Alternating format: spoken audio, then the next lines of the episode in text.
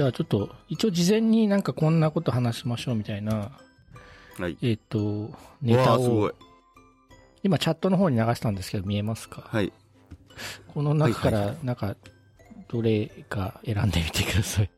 いや、いっぱい、あの、ある中で、これは、あの、次回以降もっていうのでも、あの、いいですかね？これ、はい面白い。いや、ブルーピリオドと、このデミアン・ハースト展、これに関しては、ちょっとぜひ読んでから、あの、野沢くんに、いろいろ振りたいところではある。ねこれ、三角関数と書道っていうのは、ちょっと今気になりますね。ああ、三角関数と書道。うん。はい。なんだっけど、国会議員の人で、こう三角関数みたいな役に立たない学問を教えるよりは、あの、金融教育をすすべきだみたいな発言があって、その今物議。議を醸してるんですよね。うん、面白い。で、どうですか？三角関数いりますか？いや、三角関、そもそも三角関数ってサイン、コサイン、タンジェントでしょ？そうそうそうそうそう。え、ちょっと待って、三角関数と、えーちょっと待って、そもそも三角関数が 何やってたかをもはや僕は、もう高校以来三角関数なんてやってないですよ、ね。あ僕、僕みたいなのはね。あれ、三角関数は、あの、野田くんの、まあ、野田くんはもちろんね、あの、サイエンスの現場あ。まの方だから。ちょっとわかりますけど、三角関数。ちょっとじゃないでしょ。いや、三角関数がなければ、その後、いろんな物事はやっぱりこう、なんていううん、三角関数知らないと、その後の高校の数学とかわかんないと思うし、そもそも金融教育の中でも、はいなんていうか、三角関数出てくるんじゃないのみたいな話もあるし、その、僕としては、なんかそんな、もう、なんか、三角関数いるに決まってんだろうっていう立場なんですけど、の。うんうん。いや、でね、なんかその、あの、まあ、こう、ま、〇〇は、その、役に立たないみたいなのってよく出てくるじゃないですか、学校教あ育で。なるほどね。ええなるほどね。で、なんか、それでちょっと書道についてなんか思うところがあって、あ、あ、そう、これ、こうそう、これね、書道がね、あの、今、そう、いや、書道がいらないとは言わないんだけど、なんていうか、子供がね、小学校で書道をやっているのを見て、うん。こんなんだったらやめた方がいいなって思ったの。なんか、え、ちょっと待ってそれ、小学校の、学校の中のあの、書道のそうそうそう、授業ってこと小学校の中の書道の授業を見てて、要は先生もなんか筆の扱いとか分かってないと思うんだよね。失礼だけど。で、なんかその、うちでは、ね、その筆がね固まっちゃって、うまく書けないみたいなことがあって、ワンワン子供が文句言ったりするわけ。で、なんかか、そんなちゃんと手入れしないからだろうとか言って、言うんだけど、そうは言っても、とにかく筆を元に戻さないといけないじゃないですか。だからこう、延々こう、お湯で洗ってみたりとかして、えっ、と、あとなんか、えっ、と、それはまあ固まっちゃったからお湯でほぐしたんですけど、あとこう、使い終わったら毎、毎日その持って帰ってきて洗いなさいよって言っても、子供って洗わないじゃん。で、洗ったら洗ったで今度なんか、あの、流しがめっちゃ汚れたりとか、で、干しとく場所が風呂の中なのね。風呂のなんか、かかける場所に干しとくわけ。えっ、と、そうすると風呂が汚れるみたいなのがあって、超迷惑だよとか思って。で、その、ふ筆を、その、が固まった筆をほぐすためになんか、どうしたかっていうと、俺たちは YouTube で調べたの。ああ、なるほど、なるほど。で、それでなんかその、安い、あの、炭を使うと、なんか合成樹脂使われてるから、その固まっちゃうんですよとか、だからこうやって、こうやって洗うときはこうやって洗うんですよとか、その手入れの仕方とかをその YouTube のさ、書道の先生が教えてくれるわけ。あ、こういう風にやればよかったんだ、ふんふんってさ、なんか、それ小学生の頃に聞きたかったって思いつつ、見てたんだけど、でもさ、そういうのって多分書道をやる上ですごい基本的なことでさ、それすら学校の先生は教えないわけよ。教えられないわけよ。はい、はい。時間がないっていうのもあるだろうけど、小学校の先生ってこうマルチにいろんなものを教えるからさ、その中に書道が入ってきちゃってるだけで、いや、教えるんだったら、やっぱりその、書道教室の先生とか呼んできてさ、教えてほしいし、で、なんかそんな本当に中途半端に教えるんだったら、かえって教えない方がいいなっていうのと、あとその書道って、まあ、なんていうのかな、字の、字をうまくするっていう意味合いはあるけど、うん。アートじゃん。その、うん、そう、まあね。アートでしょ、うんそうするとさ、美術との関係はどうなるのってなるわけ。書道って、なんか独立の単元なのかな、一応。なんかその、で、その、小学生のその授業時間って有限だから、やっぱどれかを教えたらどれかが教えられなくなるっていうのはさ、しょうがないことで、そうなった時に現代において、その書道を教えるのと、な美術のなんかまた違う分野を教えるのと、なんか昔と今で全然その有意義さが変わってるんじゃないかなと思ってて、はいはい。だから、今のその教え方しかできないんだったら、書道じゃないものを何か教えるか、なんか書道のプロ連れてきて教える方がいいんじゃないかなって思ってるんですよね。うん、なるほど。そうね。その、その発想というか、書道の先生を呼んでくるっていう発想は、確かあんまりなかったな。だいや、なかったっていうのは言われて、あ確かにその方がいいだろうな。いいよね。で、なんか今、うん書道教室の先生とかさ、あんまり仕事なくて困ってるような気もするし。だってことは、いやいや、両方に、あの、なんていうの、学校外でも、だから今書道っていうものが、あの、僕らの、なんだろう、その成長過程において、あの、なんだろうね、身につけておくべきものなのかっていう風な感じにはなってるってことで、昔だから、あの、寺子屋じゃないけど、そろばんも、そろばん教室と、あの、書道教室っていうのはなんとなく、あの、セットでさ、なんか子供の頃、僕らの兄貴のくらいかな、頃まではなんとなく、あれでうちの地元でも、そろばん教室と、やっぱ書道教室はあったもんね。で、書道教室になんとなく通うみたいな、書道バッグ持ってる人いいた、いたから。いや、うん俺の子供の時も書道とそろばんは習い事としてあったけど、うんなんか中心、結構中心じゃやるかやらないかみたいな。書道の教室通うの？通わないの？みたいなね。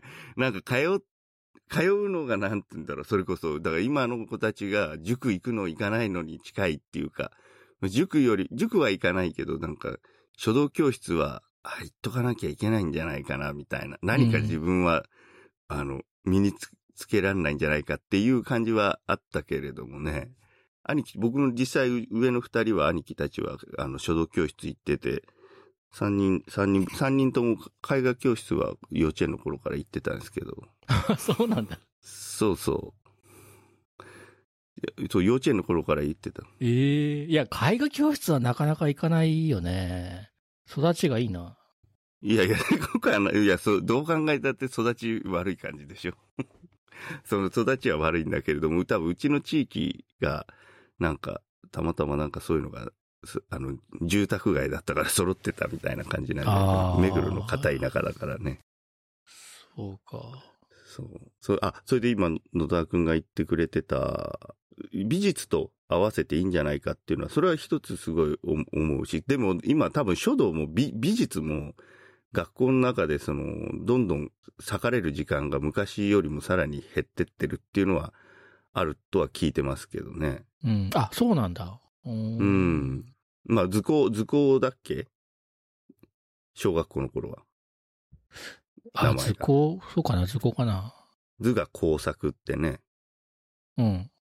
で、中学から確か名前が美術ってなんじゃなかったっけな。だ今、その、今っていうかこれまで美術で何を教え、で、選択教科だから、選択教科の方が、もう僕は子供の頃好きなやつ、実技4教科みたいな方が 好きな方だったです。実技4教、実技みたいな。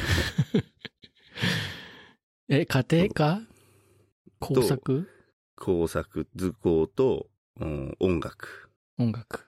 まあ、書道はけど、あれか、なんか国語の授業の中に入ってたんかな。なんかそうですね。ちあの、こ国語に入ってんのかな。国語に入ってたような感じがするね。そうか。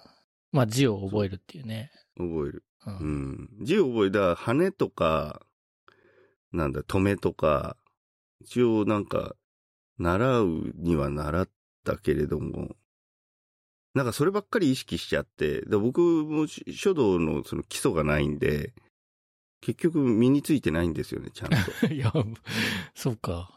うん。まあ僕も字は、習ってないし、書道は、字は下手ですけど。そっから、なんか、小学3年生くらいから、自分の字みたいな、なんか友達の字で、ああ、あいつの字いいなとか、あの、あの子の字いいなって、結構僕最初女の子のやっぱり丸文字に衝撃受けて、ああいう可愛い字が書きたいと思って。結構真似するようになって、ええそれで丸文字をすごい、で、でも丸文字でもいいバランスの丸文字の子は、そう、いて、その子をお手本にして、その子の真似してたんだけど、ちょっと高学年になってきたら、一番上の兄貴の字がもうすごいカッチカチの、なんか直線の集まりみたいな、なんか、すごい力強い字で書く字で、僕5つ上だったんで、まあ僕は小学生の頃もう高校とかだったのかな。ね。だったからなんかすごいやっぱり大人の字に見えて、で、ある時期から、あの一番上の兄貴の文字をこう真似するようになって、カクカクの？カクカクのカツカツカツカツカツみたいな、なんか、えーつ常になんかこう、直線で跳ね、なんか、攻めていく感じ。で、そういうのはあって、でも書道的ななんか要素を全然取り入れることなく、いい字になっちゃって、野沢くんは習ってたいやだ、習ってない。の字は下手な、下手で。だからその、そういう感覚もなかったよね。なんか、その丸い字が可愛いとかさ、うんうん。なん、か、そ、なんかそ、人によるんだと思ってて、意図して書けるものじゃないと思ってて、自分の字はこういうもんだし、その他の人がそんな風にこう、いけてる字とかで書いてても、自分には書けないんだ、みたいな感じだったな。だからそこでその、あ、俺も書き、そうやって書こうみたいに思ったこと自体がなんか、ちょっとセンスが違うなと思ったわ。いやいやいやいや。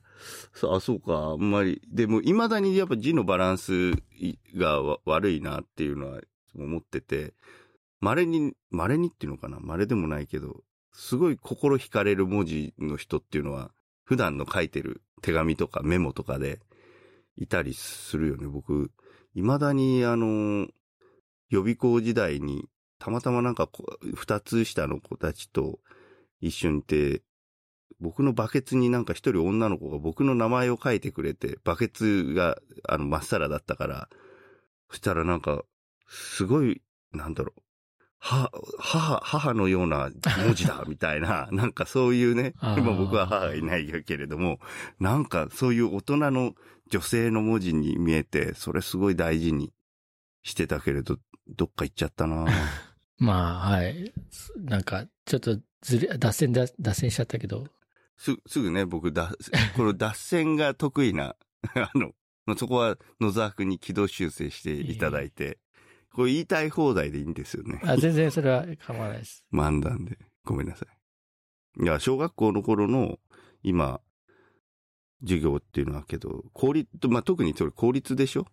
公立だね。私立の授業は知らないなもう、まあ、僕も知らないけれども、書道のね、メメリ、やるメリットって、きっとあるんだろうなとは思うんだけど、まあ、さっきの学言って、ねうんある。で、筆、筆っていうのが、けど僕もね、まず、今聞いてて、まずその筆のことね、筆、筆のことっていうのは一つあるだろうなって。あそうだね。なんか筆もなんか一番下まで押し込んで書いちゃいけないみたいな。3分の2ぐらいまでのお折って、折るぐらいの深さまで使う、じなんていうの？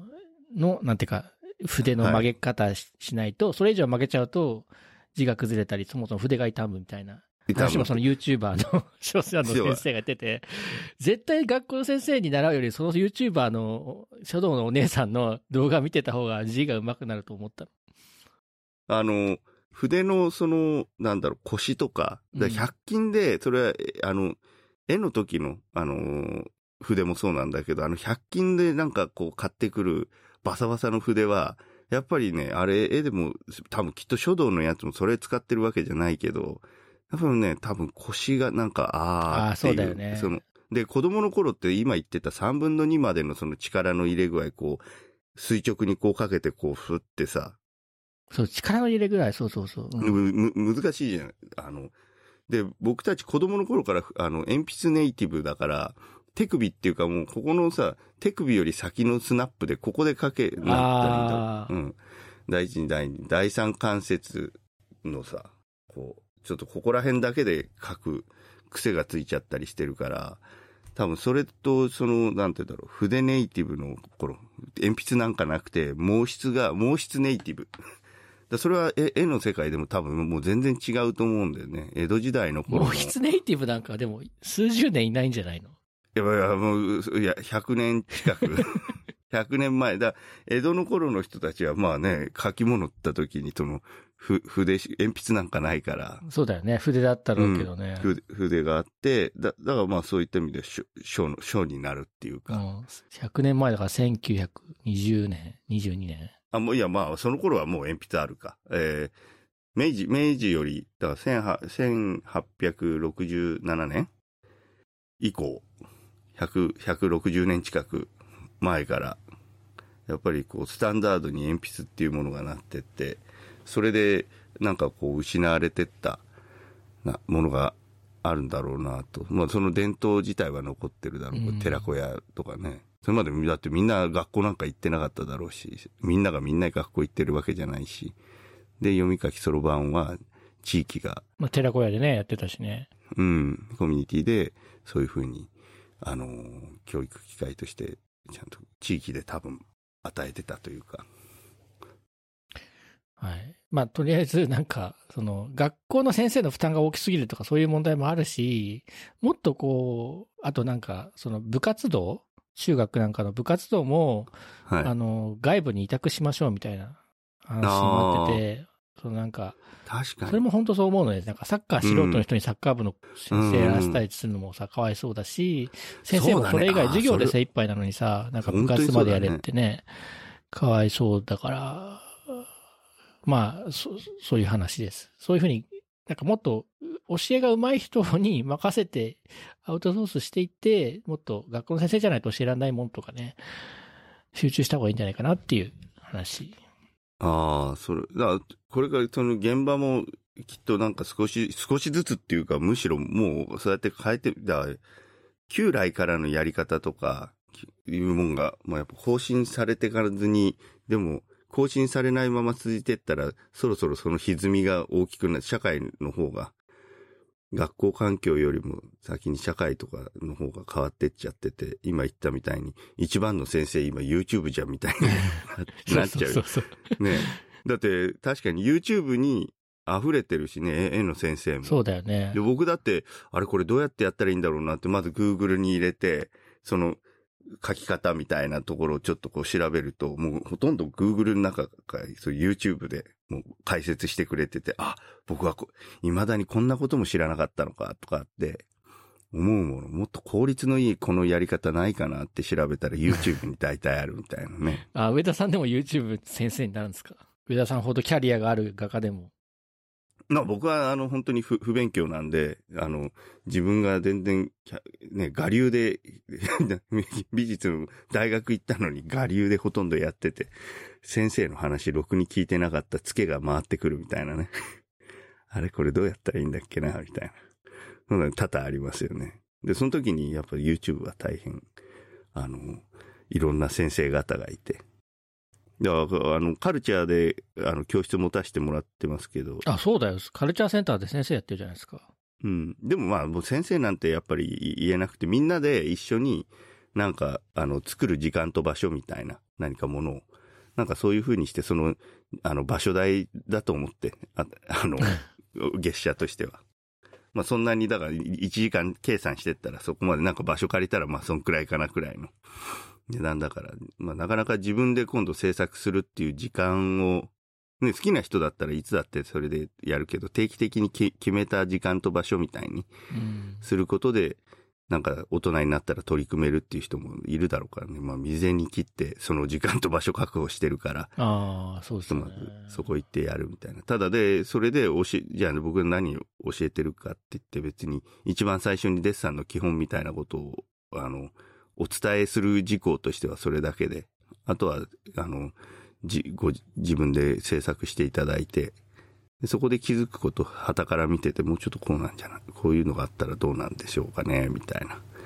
そういうちょっと、あの、友達がちゃちゃ入れるみたいな 感じの教室で、で、技術的に言ったらもう本当に YouTube とかで多分十分、あの、し、調べて自分で、今は自分家で、なんだってなんかこう取り組める環境に、情報、情報としてはね、なんかある時代なんだろうなってすごい思いますけどね。通わずとも。あの、その上田さんの絵画教室に来るのは、あの、絵画経験ある人なんですか？いや、ほとんど、まあ、あの、大人になってから習われたって方もいらっしゃいますし、その一応なんかその基本的なことっていうのかな。ある、はいその中学の時に美術部でしたとか、す少しは絵描いてきた人がやっぱ来る感じなんですか？いやいや、そんなことないですね。全然、大人になってから。突然描きたくなったみたいな人も？突然、なんか自分も、なんかきっかけは本当にそれぞれあって、あのーですね。だからそんな、あの、なんか元から、あのーす、すごい書いてたからか来るっていう感じでは、あんまりないかもしれないですね。なるほど。えっと、中目黒でやってるんでしたっけ？いや、えっ、と、目黒駅のす、あの、JR の目黒駅のすぐ近あ、くです、J ね。目黒駅のなんとかカルチャーセンター。目黒、目黒学園カルチャースクール。目黒学園カルチャースクール。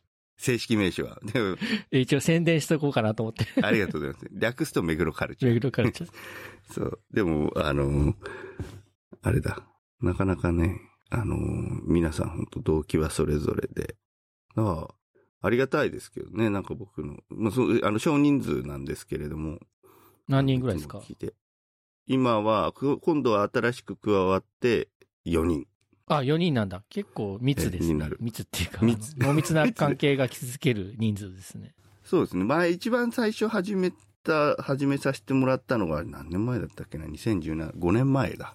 5年前で、その時はもうちょっとあの、中学生とかが2人くらい来たりして、なんか、あの、いろんな年齢幅でやってたんですけどね。もうその子たちも今大学生になっちゃって、っていう中で、あれです。大人な方々が来てくださるっていう。まあ僕はちょっと子供に教えるのが、あの、難しいなって僕は思ったから、子供に教えるなんてね、それこそないなと思っちゃって。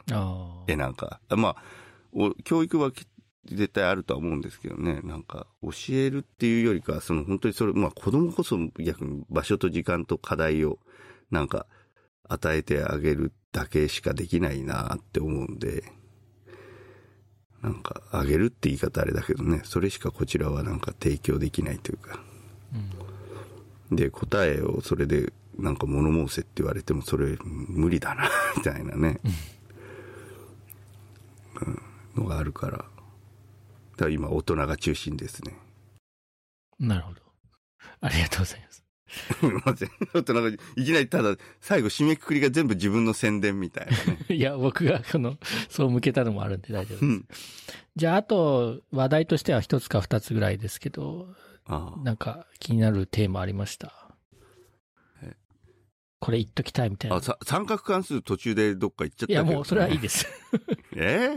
いや、もうだから、その、言いたいのは書道が、三角関数はまあ別にひ必要だからいい、もう僕は必要っていう立場で、書道が、なんか、書道はもうちょっとどうにかなんないのかっていうただの字です。い。じゃあじゃあ、髪の毛伸びた話。髪の毛伸びた。いやーなんか、髪の毛がすごい今伸びちゃって、あの、ゴムで結んでるんですよね、今、後ろで。昔、む昔も長かったですよね。長い時期あったし、学生の頃、ここまで長い時期はなかった。最長？最長ですね。輪ゴム、ゴムで、あの、す結べないぐらいの長さだった、昔は。ああ、そうだと。なんかね、こう、僕、その、会社辞めてっていうか、まあ辞めてないんですけど、ねえ。なんか、反隠居みたいになって、そのお客さんとこう対面しなくなったんで、基本的に。だからまあ、あんまり見た目とか気にしなくてよくなったんですよね。はいはい、はい。あと、その子供が、幼稚園の頃は結構幼稚園出入りしたりとかしてたから、変な人って見られない程度に、なんか身なりあをしてたんですけど、その幼稚園の講演会長とかだったんで、ああ、なるほど。で、でも小学校上がったらなんかそういうの全くなくなったっていうのもあって、人生で一回ぐらい髪の毛伸ばしてみようかなっていうなんか気持ちになった一つは。あとは単純に本当に髪を切るのがめんどくさくて、うん。えっ、と、で、めんどくさいなって、しかも、その、なんかこう、会社、仕事上で人と会うからみたいな制約があれば、いい加減こう、これだと社会人として失格だから切ろうってなるんだけど、もう別に社会人失格でもいいぐらいに落ちてるから、いやいやいや。あの、まあ、切んなくてもいいやってなって、で、気づいたら、伸びてたと、割と。で、なんか、俺、あの、予約ができないんですよね。あ時間が決めらんないから、まあ、い、いあの、いろんなスケジュールあるからね。いや、なんか、でも時間は割とあるんですよ。あの、あるんだけど、その、予約っていうことができないんですよ。それは美容室とか、その理髪店に限らず？そう、限らず予約がすごく苦手で、あの、要は、誰かと会う約束をするのもすごい苦手なんですよ。ああ、けど僕もそうかも。なんか、日時を決めるのがすごい苦手で、それね、ちょっとね、なんか、ズボラだけっていうわけじゃなくて、なんとなく自分としてはこれは病的な、その、あれじゃないかなと思って。いや、それはすごい共感できる、できる。あ、わかります、その、うん。拘束されちゃうのが嫌なんですよね、その予定の時まで。うん。で、でそこずっと準備してから、なんかその間が逆に全部、例えば1ヶ月先の予定でも、その間ずっとその日を意識し始めちゃうから、そうそうそうそうそう。だから、すごい窮屈になるし、うん。それか、忘れちゃうんですよ、本当に。うーん。なんかメモメモとか、あの、カレンダーに書くとか、リマインダーする、を設定するとかしても忘れちゃって、で、で僕の場合、そのなんか、起きた時に覚えてない確率が高い。で、あと起きる時間も一定しないので、起きたら終わってるとか、うん。結構なんかそういうやらかしが多くて、で、どうしてもこれをやんないと、こう、身体的にとか、病気で死ぬとか、社会的に死ぬとか、重要なことだったら守れるんだけど、それをするとさっき言ったように、その、その約束の時まで全然そのなんか、リラックスできない。心休まらない。うんうん、リラックスできあ、それはすごいすごいか嫌な、回避しちゃうんですよ。わかる。髪の毛切るごときで、俺を拘束するな、みたいなところがあって。だからね、予約ができないっていうのもあって、こう、伸び伸びになってる。まあ、床屋行けばいいんですけどね。そうで、だから突発で行くみたいなのが許される場所、髪切るとこね。行くとするとね。だから、あの、あれいいですよ。あの、1000駅前の1000円カット。。うんうん、あれは本当にさ、突発で、あ、空いてる、行こうみたいな感じで、僕だいたいそう、ちょっと値上がってきてるけどね。あれ、あれさ、シャンプーがないでしょ？ないよ、ないよ。そんな贅沢な。贅沢だよ、シャンプーいや、なんかもう髪、あれ、あれやったこと多分あるけど、こう髪の毛がこう、首筋にこう、チクチクするみたいなのがあって。あれはだから、いやいや、あの、こう、いや、掃除機でドライ。ヤーみたい。あ掃除機で、で、あの、掃除機がさ、本当にいわゆる掃除機みたい、たわしみたいなやつでやられるから痛いんだよね。こう、痛い痛い痛いって言って、でもね、1000円で切ってもらってんのよね。1000円だからね。そんな、そんなことはね、言っちゃうそんな痛いとかね、チクチクするなんてね。もうそんなのはもう、ちょっと、何贅沢を言ってるんだみたいな。髪の毛吸っと吸ってくれるだけありがたいと思えって思いながらやってる、言ってるよ。まあ、そうなんですけど、うん。まあ、それもなんか嫌で、結局、まあ先延ばしにして、で、あとね、あの、漫画でね、はい。チっていう漫画があるの知ってます？は？は？チ、ち？チっていう名前の漫画があるの。たあの、カタカナでチいや、今のその勢いが大事なの？ちっていう勢いが大事いや、なの勢いはあんまり関係ない。チ。うんかけ、ち、何？知らない。えっ、とね、これ何でやってんだ要は天動説、地動説をテーマにしたフィクションの漫画なの。なんかそれ、つい最近どっかでなんか聞いたぞ。それ、それタイトルがちっていうの？そう、一文字で地なんですよ。え、それ、ガリレオとかが出てく中世の。そう、ガリレオは出てこないい。けど、その、要はうん地動説をどう、なんていうか、受容していくか、あるいは、あの、地動説を受容されす、な地動説を受け入れさせるためにいかに人々が苦しんだかっていうフィクションなんだけど、あで完全フィクシションであれ、えっ、、と、絶対あそこまでなんか、あんな風には、あの話のようにはなってないと思うんですけど、うん。多分血ってその地動説の血だし、あとなんか結構拷問シーンとかで血が出てて、その血だ。し、あとチコブラエっているじゃない？チコブラエ。チコブラエってあの、え知らない？科学者。ああ、うん不勉強ですいません。チコブラエの血とかかなとか思ってるんですけど、へ今ケプララーがさ、その、はいはい。あの、惑星の楕円軌道を発見するんで、あ、わ発見、惑星は楕円軌道してるっていうのを発発見するんだけど、その元になったのはチコブラエっていうその観測者のすごい精密なデータがあったからなのね。そうなんだ。ケプラーはそのチコブラエに弟子入りして、はいはい。で、その火星のデータを与えられて、うん解析してみろって言われて、やるんだけど、で、なんか火星のデータって一番楕円軌道、楕円、楕円度が大きいんですよ。あ、大きいんだ、こうう。こうそうだから、だからその一番その理論に合わせるのが難しいんだけど、かえってそれが良かった。楕円に、楕円っぽさが強いから、その楕円軌道って仮定したら、その、それ通りになるみたいな。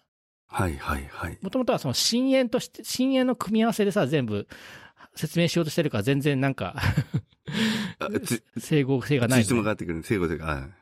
うん。そう、だケプ、チコブラエがそのすごい精密な観測データを持っていて、で、なんかチケプラーは嫌われてたせいで、あえてその楕円軌道、あ、深淵から外れたデータの火星を与えられてた。うん。で、なんか、あの、で、だけど、それが良かった。功を奏して、あの、楕円軌道を発見したんだけど、まあ、そのあたりの話かな。ただ全然その、そういう科学者の名前は出てこないし、うん。うーんと、けかなりフィクション、もうとにかく 全然違う。だけどなんか、その、ほら昔中世は魔女裁判とかあってさ、そのはい女の人はが結構拷問されたりしてた時代があったじゃないですか。でそういうなんか、グロいことを中世ヨーロッパはしてたっていうのは知ってたんだけど、その地動説を、に関してもやっぱ異端みたいな扱いをされて、はいあれはフィクションだけど、あ、これぐらい残虐なことを迫害されてたんだなっていう、さ、なんか、のを想像しして、あそそうかと。あの頃にそういう学問をするっていうのは命がけだったのかもしれないなっていう、なんか、あの、ことを思ってさ。まあ、それそれで面白かったですね。お面白かったって、えーまだ終わってないから。うん。ちょっと見て、見てみよう。え、え、絵面もなんか気にはなりますけどね。あー、絵面、まあ、ヒヒストリエとかそっち系かな。なんかその、爽やか系じゃなくて、こう、骨太系みたいな。なるほど。ハードボイルドだ。で、なんかその中の、で、こう、時代が移り変わって、えっと、ある時代で、の一人がこう、俺みたいな黒髪の長髪なんですよ。はいはいはいで。なんかこう、後ろで縛ってるこの人かっこいいなみたいなのがあって、なるほど。まあそれも一つあって伸ばしたんですけど、うん。でね、こう伸ばして、あの、いろいろ分かったことがあったんですよ。はいはい。髪の毛は邪魔だということが分かってます。分かりました。はいじゃあまだ、いや、僕なんかだからあれ、僕も伸ばそうと思った時期があって、結構頑張ったんだけど、ある程度まで行ってから伸びが、突然なんかこう、伸び率が悪くなって、それで、その最中になんかもうこう、なんだろう、うんあの、やっぱ鬱陶しくなってきてね、ああ、うっとしいよね。鬱陶しい。で、結局、あの、鬱陶しさに負けて切っちゃなんか伸び、伸びる前に切っちゃったっていう。うん。いや、なんか僕のの伸ばす前の仮説というか、だと、こう、えで、その、今も短いとさ、その、1ヶ月に1回ぐらい切んないとそれ維持できないじゃない、ああ、このね、横の伸びとかね。そうそうそう、はい短いとさ。うんだ逆に、すごいうんと伸ばしちゃえば、まあそれが3ヶ月に1回ぐらいになるんじゃないかみたいな。予想だったし、なんか、その、あと、あんまり髪に整髪料とかつけるタイプじゃないので、ななるだけナチュラルに手間をかけない、かけたくないんですよ、僕、髪の毛に。だから、伸ばせば、縛れば、もうそれでオールオッケーなんじゃないかと思ったんですよ。はい。で、えっと、で、伸びてきて縛れるようになったんだけど、分かったのは、その、まず、前髪が相当伸びないと、あの、縛れない。ああ、後ろにね、おバックしてくんないからね。そうそうそうだ。オールバックにするには、だって同じ、こう、前、後ろに行ってるのと同じくらいのもんがないと、こういかないもんね。そそれ以上だよね。だって前から後ろにまで持ってくんだから。こうこっからこ、この分、こう、行かなきゃいけないから、ね。そうそうそうそうそう。だからその時期はね、カチューシャしてて。ああ、なるほど。あ、だからカチューシャするんだ。女の子ってカチューシャする人する人いるじゃないですか。なるほど。カチューシャってこういうことなんだと思って。確かに、そんなに、あの、カチューシャの意味を考えたことなかった、ね。ないでしょあ、これは前髪が邪魔だからだと思って。っていうのが分かったの、実感として。なるほど。すごい勉強になった。で、えっと、100均で買ったカチューシャをす3ヶ月ぐらいつけてて、ある日割れちゃって、うんうん。で、えっ、と、買いに行かなきゃと思ってたら、なんか、輪ゴムで、輪ゴムっていうか、その、ヘアゴムで止めたら止まるぞっていうのを最近気づいて、こう、後ろからこうやってあげて、だから、あの、シャンプーハットの要領で。うんえっと、前から上げて、で、えっと、頭の下の方で縛ると足んないんだけど、頭の上の方で縛ると前髪も巻き込んで、あの、縛れるんですよ。あそうするとちょんまげみたいになりそうだね。そう。で、そうそう。それで、あ、その、ゴムは、ヘアゴムを固定する位置で髪型の印象って変わる、こんなに変わるんだっていうのがまず次に分かったの。うん。上の方で止めると、なんかこう、ポップな感じだし、下の方で止めると、またね、あの、違うし、みたいな感じで。で、えっと、う上の方で止めるときに、少し髪がツーンって止まらないように、ふわっと止めると、ちょっとリーゼントっぽくなるみたいな。ここに、あの、ふんわり感が出てくる。ふんわり感が出るとふんわり感。はいで。ふんわり感出して、そのすぐ後ろでこうピンで止めると、本当にリーゼントになる。そういう女の子いるよね。いるいるいる。あ、こうやってヘアアレンジを女の人はしてるんだと思って、ちょっとね、ピンみたいなのは、めめ、めめしいって言ったらあれだけど、ちょっと気持ち、さらに気持ち悪くなっちゃうなと思って、ヘアゴムだけで済ませてるんだけど、まあそういう風にして、縛り、あの、ヘアゴムの縛り方でこう、印象が変わる。そうへあヘアスタイル変えられるっていうのが分かったと。あでね、えっと、さらにですね、最近あの、NHK の大河ドラマで、なんだっけ、鎌倉殿の13人っていうのやってて、要は鎌倉時代の前の時代の大河ドラマとかやってるんですけど、まあその、鎌戦国時代とか、まあ江戸もそうだし、逆にその前の奈良時代とかはそうだけど、あの頃の男の人って長いよね、髪の毛。あ。ああ。それで、まあ、結んで、こう、弁髪、いや、それ、一般、なんて言うんだろう、一般市民っていうのは、あれ、市民っていうのかは、市は難しいけど、一般人も髪の毛長いだろうっていうことで、そう。いや、要は古い時代は多分定期的に髪を切るだけの、なんか人的資本とかがなかったんだよ。うん。そのへ髪を切る職人っていうかな、その美容師さんいないし、床屋さんもいないし、はいはいうんあと髪を切るためのハサミなんかも多分全然全国民ができるように。ないから、だから、うん。あの頃の人は伸ばすしかなかったんだと思うんだよね。なるほどね。なるで、ほど、ね。伸ばして縛れば、まあ割となんとかなる。うんうんうんうん。だからそのなんか、国語の資料集とかでさ、なんか、うん弥生時代の人とかさ、あと、大和武とかこう、うん、耳の横になんかこうなってんじゃん。あれは真ん中分けして、で、うん言ってるわけですね。こう、うん長いから少しこう曲げて止めてるんですよね。で、あとなんだろら。うん。う。まあ、あの、江戸時代とかはちょん曲げする、しますけど、あれも結局後ろで縛ったのを前にこう曲げてるだけですよね。うんうんうん。あれは長いんですよね。うん。長いね。で、あれはだから僕、えあえ、はい。どうぞどうぞ。いやいや、酒、酒焼き？酒焼き？ね？酒焼きっていうのは、だうあれね、僕、酒焼きとあと、こう、イイギリス、イギリスってヨーロッパのさ、カツラっていうかさ、なんかこう、ルイ14世みたいなのがポコッとかあってさ、で、今でもイギリスの議会のところのさ、なんかこうで、こう、議会なのかな、裁判のでこう、わざわざ被ってらせてるの。あれを見たときに、あ、その、元から、あの、ハゲちゃで、そのうちハゲちゃうのもあるし、そこにこう、いろいろばらつきが出てくるのを、平たくみんな同じヘアスタイルにしとけば、そこのところで差が出ないだろうみたいなね。で、その時にど、どっちに、どこに合わせるかって言ったら、やっぱりさ、ハゲ、な、ハゲていく方に、ハゲていく方にどう合わせるかっていうののヨーロッパの違いと日本の違いかなっていうふうに思ったんだよね。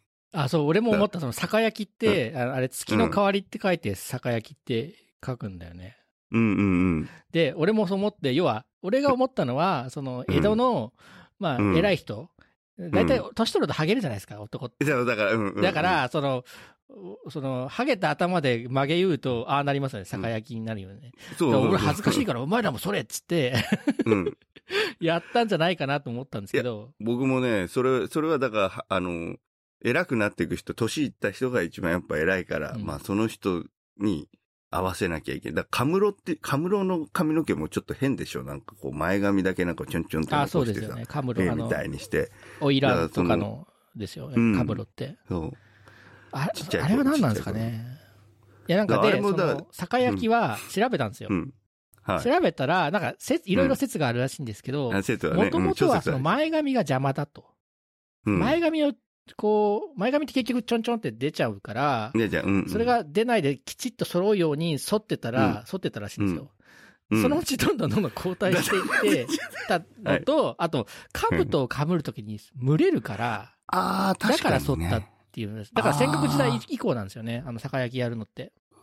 ああ。鎌倉殿の、あの、あれって鎌倉幕府の成立の前の時代の話なんですけど、あの頃は創発なんですよ。今、ううんん。今ドラマでやってるやつは。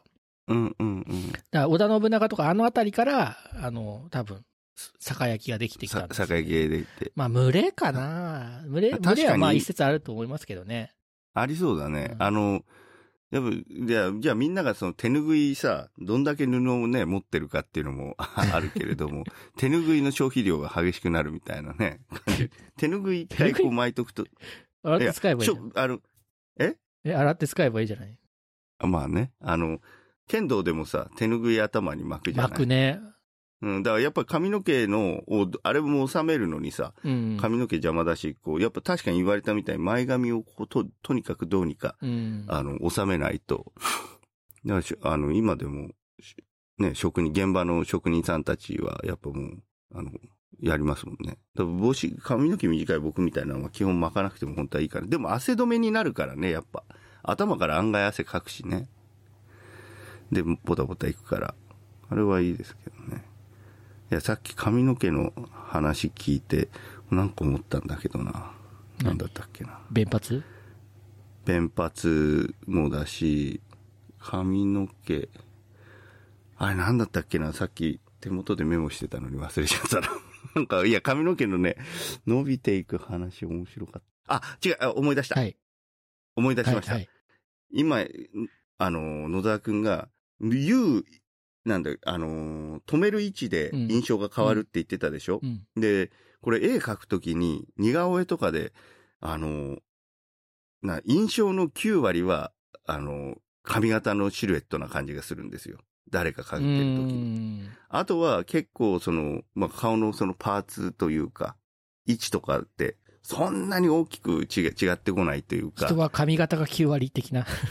もういやいやいやいや、本当似顔絵は 髪型のシルエット。だからみんなが毎朝髪の毛こうやっていじるっていうのは、あれはそれにはなんかきっと訳があって、自分のこの顔の印象、全体の印象は結構髪型とのその組み合わせでこのアウトラインのシルエットを作ってくれてるっていうのは、なんか多分ちっちゃい頃からなんとなく多分気づいてるところなんじゃないかなっていう気がするんですよね。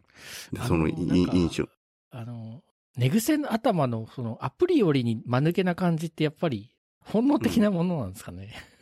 え？なんか寝癖の頭、髪の毛、髪型だと、もう、間抜けそうっていう印象にならならない？いや寝癖がたまたまうまく決まった時はあるけど、寝寝癖癖を、って、あ明らかに寝癖ってわかるじゃないですか。はいはいはい。で、寝癖ってわかる髪型って大体なんかこう、間抜けそうな印象になると思わないですか？うーん、そうね。もう人によるけれども、やっぱ手入れを、ああの、こう、グルーミングしてるか、どうかみたいなね感じはあるかもしれないよね。なんかその印象で、さっきそれでそう思ったのは、あの、後ろで結んでる、まさにそう、あの、オールバックにしてる人って、オールバックっていうか、こう、後ろで結んでる人を真正面から描くと、その時会った人の印象にならないんですよ。だって後ろにその言ってるもんが隠れちゃうから。んんそっだからこれは漫画の技法じゃないけど、わざとどっかの位置にちょんちょんってやっぱその後ろで結んでる毛を知らせるサインが必要なんです。うん絶対そうはならないけれども、そこら辺にそう入れることで、その人が後ろで結んでますよっていう、なんか説明が必要っていうかなんか多分、だえだいぶそれはその、だもし写実的に書くんだったら、後ろ向きにこう結んでる人は、あの、書く角度をちょっと考えてあげなきゃいけないっていう風なのがあって、で、結構女性は後ろでポニーテールにしてる人なんか多いから、うん。で、お女性のものかあ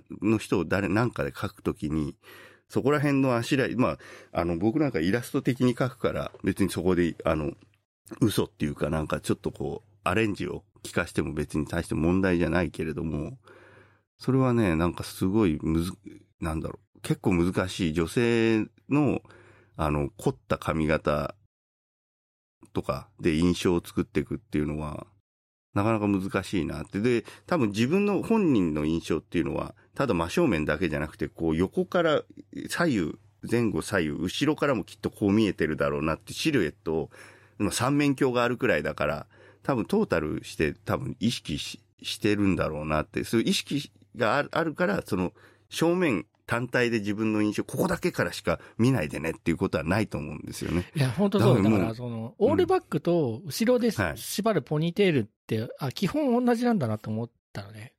うん、オールバックで、オールバックってさ、その、整髪量がない時代はできない髪型だよね。はいはい。まあ、油油でね。だけど、オールバックみたいな髪型は、要は、髪を後ろで言うっていうことが、いことで、な、ましょなんか実現できる髪型だから、実はその、整髪量以前にもそういう見た目はあったけど、いや、そう、その、オールバックの状態と、オールバックでなんていうか、住む状態と、後ろにその尻尾が生えてる状態はだいぶ違うよね、印象として。違う違う。印象はだいぶ違う。いや、で、僕さ、あの、家の鏡が、だと、やっぱ自分の正面しか見えないから、なんか自分の顔はそのオールバックの顔に近いんですよ、今の自分のセルフイメージって。だから、その、でも後ろで結んでるから、その、後ろで結んだところも含めた自分の印象を他の人からどう見えてるかっていうのがちょっとね、想像今できてないんですよね。ああ、でも斜めにあって、な、ちょっと自分でこうやって斜めにしたら、こう、ここら辺にちょっと多分見えるでしょう。斜めにすると鏡が真正面で見えなくて、なんかよくわからなくなっちゃう。目線がこっちじゃないですか。右、あの、うん斜めになっちゃうから。はいはい。で、一応うち三面鏡になるから、こう左右のこう、鏡をこう前に倒して見ようとするんだけど、なんか鏡自体あ歯ブラシ入ってるとそういう風に見慣れてないから、なんかよくわかんないんですよね。ああ、確かにね。でも、それはね、あのーあれですよ。やっぱり、こう、オールバックよりかは、いや、さっき野田君が上に上げたらポップって言ってたけど、あの、オールバック、もう後ろで結んでるっていうこと自体が、で、ポップっていう感じはありますよね。僕の中では。そうですか？ポップですか？ポポップって言い方はあれだけど、まあ、オールバックってやっぱりなんかちょっといかついいう。いかついよねでも、でも、なんか前になんかで読んでて、その、ある程度の年になった、社会に出て、ビジネスマンとしては、まずその三つ揃えの、なんかこう、を揃えて、三つ揃ええ、ダブえルいや、ああの、三つ揃えっていうの？こう、中にさ、ええベスト。ああ、ベストか。ベストうんあれに揃えって言うんだ。じゃなかった？なんか、ベスト、ジャケット、ええシャツって。で、シャツは下着かなんかなんでしょ？そもそもの意味合いとしてあは、ワイシャツとかっていうのはね。ええパンツも兼ねてたんだよね。そう、そう、あ、そのまま下に。シャツ、シャツもそうそうそうそう。だから、うんなんか、その、今はもう普通にシャツの裾出してるじゃないですか。うんうんうん。ね、昔は、そのシャツの裾出したら不良だとか、なんか、はし、汚い、はしたないからやめなさいみたいに、僕が高校の頃は言言われてたんだけど、言われてた言われてで、た。その地理の先生が、なんで出しちゃいけないかっていうと、それは下着なんだよ。だから下着は見せないだろう。だから出すなって言ってたんだけど、今はもうみんな出してるよね、みたいな。そうね。もうあの、だからその役割が変わったっていうのはあるんだろうね。確かに。ああ、そう、あ、そういうこと。それで前のところでこう、ちゃんとこう、あの、チンガードじゃないけど。うん、いや、でもあ、どうかな、ちょっとどうかなって僕は今思ってるんですけど、地理の先生だったけど確かに。